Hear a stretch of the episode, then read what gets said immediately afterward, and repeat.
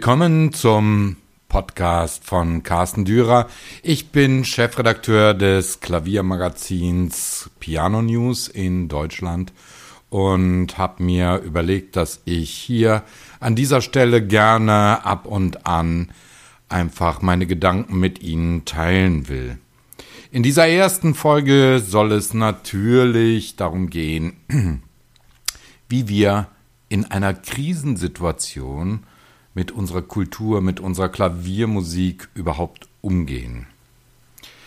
Natürlich beschäftigt uns das in diesen Corona-Zeiten ganz besonders und die Frage stellt sich wirklich, wie wollen wir auf lange Sicht überhaupt mit unserer Kultur, mit unserer Klaviermusik umgehen? Das ist keine ganz unwichtige Frage. Es geht mir nämlich dabei darum, wie sich die Kultur, die sich nun vielen Fragen gegenüber sieht in dieser Krise, eigentlich im gesellschaftlichen Blick darstellen möchte. Da gibt es natürlich viele Interessen, die der Verbände, der Labels, der bekannten Künstler, die eigentlich alle immer nur so weitermachen wollten wie bisher.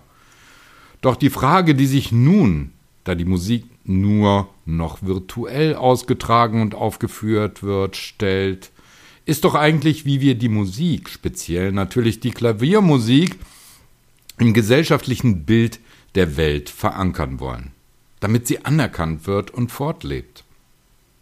Denn das, was wir momentan erleben, ist eigentlich eine Reaktion auf das, was die Musikwelt lange Jahre vor sich hingeschoben hat. Die Musik war da, war aller Orten, war aber nichts wert und hat sich nicht wirklich in einer breiten Bevölkerungsschicht verankert. Wenn die Popmusik beispielsweise verschwinden würde, wären wahrscheinlich weitaus mehr Menschen dazu bereit, auf die Straße zu gehen, dafür einzutreten, dass es weitergehen soll.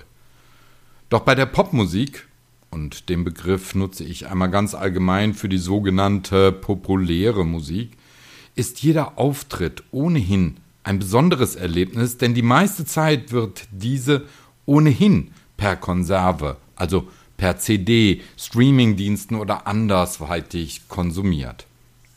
Ein Konzert ist dann nur noch einmal eine Bestätigung des längst perfekt Gehörten auf Konserve.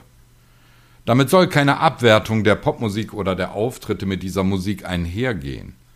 Dennoch lebt die klassische Musik weitaus stärker von dem Live-Erlebnis. Und das nicht nur, da man den Künstler live erleben kann, sondern da eine Musik mit einem akustischen Instrument wie dem Flügel nur schwerlich so auf einem Tonträger gebannt werden kann, dass man das Gefühl erhielte, man höre genau das, was man auch im Saal erleben kann. Bei einer elektrisch verstärkten oder abgenommenen Musik ist das anders, da fast dasselbe Erlebnis im Studio kreiert werden kann wie auf einer Bühne. Auch wenn das Live-Erlebnis niemals ganz ersetzbar sein wird, auch in der Popmusik nicht. Was also sollten und müssen wir tun? Gerade die jungen Künstler müssen sich jetzt Gedanken machen, denn viele von ihnen sind längst nicht finanziell abgesichert, sondern leben von Konzert zu Konzert. CD-Aufnahmen werden von den jungen Künstlern in der Regel selbst finanziert. Erst die Aufnahme, dann per Abnahme einer bestimmten, meist recht hohen Anzahl von CDs von dem Label. Das bedeutet, das Label verdient in jedem Fall ab der ersten verkauften CD. Auch das ist nicht verwerflich, denn die jungen Künstler benötigen immer noch einen Tonträger um sich in der breiteren Öffentlichkeit bei den Medien vorzustellen. Also müssen sie diesen Schritt gehen. Aber das ist momentan nur ein Nebenschauplatz, auf den wir vielleicht später nochmal eingehen werden. Gerade die jungen Pianisten müssten sich nun in einer solchen Zeit der Problematik überlegen, was zu tun ist, um ihren Beruf in einer Bevölkerung zu verankern, zu schützen, stärker ins Bewusstsein zu rücken, damit eine breitere Bevölkerung sie akzeptiert, anerkennt, dass nur das Live-Spiel, das Spiel auf der Bühne ihnen ein Tun nach all den Lern- und Übemühen bringt und sie wenigstens mit so viel Geld versorgt, dass sie genug zum Leben erwirtschaften. Vielen in der breiten Öffentlichkeit ist das anscheinend immer noch nicht klar. Von den wenigen Spitzenverdienern, die es unter den Pianisten gibt, wäre Solidarität mit ihren Kollegen gefragt. Doch nein, sie streamen kostenlose Konzerte und Heimauftritte, was das Zeug hält, gewinnen über Wochen und Monate eine breite Zuhörerschaft, auch eine, die es jetzt erst wahrnimmt, daran, dass die Musik kostenfrei erhältlich ist, die sie da spielen. Und stellen eigentlich dabei nur sich selbst in den Mittelpunkt, um nur noch mehr im Fokus der Öffentlichkeit zu stehen. Und wenn dann noch Preise für ein solches Tun vergeben und verliehen werden, ist das eigentlich eine Farce und ein Schlag in die vielen Gesichter derjenigen, die der Meinung sind, dass das Ausüben von Kultur etwas kosten muss. Und genau das ist auch richtig so, sonst kann die Kultur nicht überleben. Und auch schon in diesen Preisverleihungen an Künstler, die kostenfreie Kultur anbieten, zeigt sich schon, dass die Vergabegremien nicht über den Marketinggedanken hinwegsehen, nicht das gesamte Bild der momentan über die Unmöglichkeit von Auftritten und der Möglichkeit, Geld zu verdienen an ihrem Beruf, an ihrem Tun zweifeln oder aus monetärer Verzweiflung den Beruf an den Nagel hängen und etwas ganz anderes tun. Ist das nicht vollkommen verrückt? Nachdem Deutschland jahrzehntelang daran gearbeitet hat, ein gut funktionierendes Ausbildungssystem in der Musik aufzubauen, das Ausländern aus aller Welt zeigt äh, und sie auch anzieht, lässt man dieses System nun hinten überkippen. Denn selbstverständlich ist es nicht die Ausbildung selbst, die zu kritisieren ist. Auch äh, soll bald noch ein intensiveres Thema in diesem Podcast sich mit dieser Ausbildung beschäftigen. Vielmehr ist es der Gedanke, dass man junge Menschen zu Pianisten ausbildet, die bei der sich momentan abzeichnenden Negierung des Standes und der Wichtigkeit solcher Berufe kaum eine Zukunft vor sich sehen können. Was muss eigentlich noch geschehen, um die Politik wachzurütteln? Mit einem Jahresumsatz von mehr als 200 Milliarden Euro, fast zwei Millionen Menschen, die in der Kultur oder von ihr abhängig arbeiten und ihre Steuern bezahlen. Ist das nicht doch Grund genug, um zumindest wirtschaftlich zu erkennen, dass die Kultur es verdient hat, stärker wahrgenommen zu werden? Da bekommen die Vertreter der Automobilindustrie zu Zeiten der ersten Lockdown-Phase in Deutschland einen intimen Termin mit der Kanzlerin. Wieso sitzen da keine Vertreter der Kulturverbände und beschwören die Kanzlerin sinnvoll und sinnhaft für die Grundlagen des Landes zu handeln? Denn ohne Kultur gibt es auch keine Industrie. Musik ist nicht nur Grundnahrung für die Seele, sie ist mittlerweile natürlich viel, viel mehr. Beispielsweise Standortfaktor. Ein mittelständisches Unternehmen sucht nach einem neuen Standort in einer Region. Natürlich sind es Autobahnanbindungen, sind es Gewerbesteuern, die eine Rolle spielen, aber bei hoch ausgebildeten Kräften, die man an diesem Standort tatsächlich anziehen will, spielt auch das kulturelle Umfeld eine Rolle. Das bedeutet, diese Mitarbeiter gehen gerne in die Oper, ins Konzert oder ins Museum. Das bedeutet, Gibt es kein kulturelles Umfeld, wird wahrscheinlich dieses Unternehmen sich gegen einen Standort entscheiden. Schauen wir einmal auf die Klaviere und die Kette, die davon abhängt. Gehen wir als erstes von den Künstlern, den Pianisten aus. Die spielen auf Bühnen, bei denen Bühnentechniker, Hausmeister, Garderobieren im Einsatz sind. Daneben gibt es einen Klavierstimmer, der davon lebt, das Instrument vorzubereiten. Natürlich muss das Instrument auch gekauft oder gemietet werden. Der Händler vor Ort ist also derjenige, der entweder ein Instrument zur Verfügung stellen kann und darf oder nicht. Die Instrumente werden von Unternehmen mit recht vielen Angestellten gebaut. Doch nicht jedes Teil eines solchen Instruments kommt direkt aus der Klavierfabrik. Die Halbfertigproduzenten Die, die die Mechanik herstellen, die das Holz liefern, die Klaviaturen, die Saiten und die vielen kleinen Metallteile im Instrument äh, fertigen, sind ebenso abhängig davon, dass das Leben auf der Bühne weitergeht. Natürlich ist das nur ein Teil des Umsatzes, denn zum Glück spielen ja auch die ganzen Privatiers noch Klavier. Und dennoch, dieser scheinbar so kleine Teil einer insgesamt großen Branche zeigt schon, wie wichtig und vielschichtig die Kultur ist.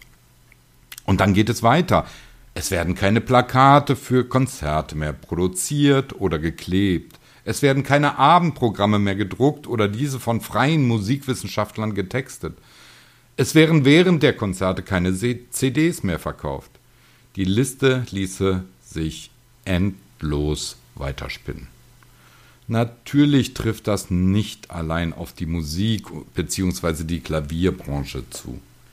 Dieser Eindruck soll hier auch gar nicht entstehen, aber man muss einmal die gesamte Lieferkette betrachten, um zu erkennen, was da auf dem Spiel steht.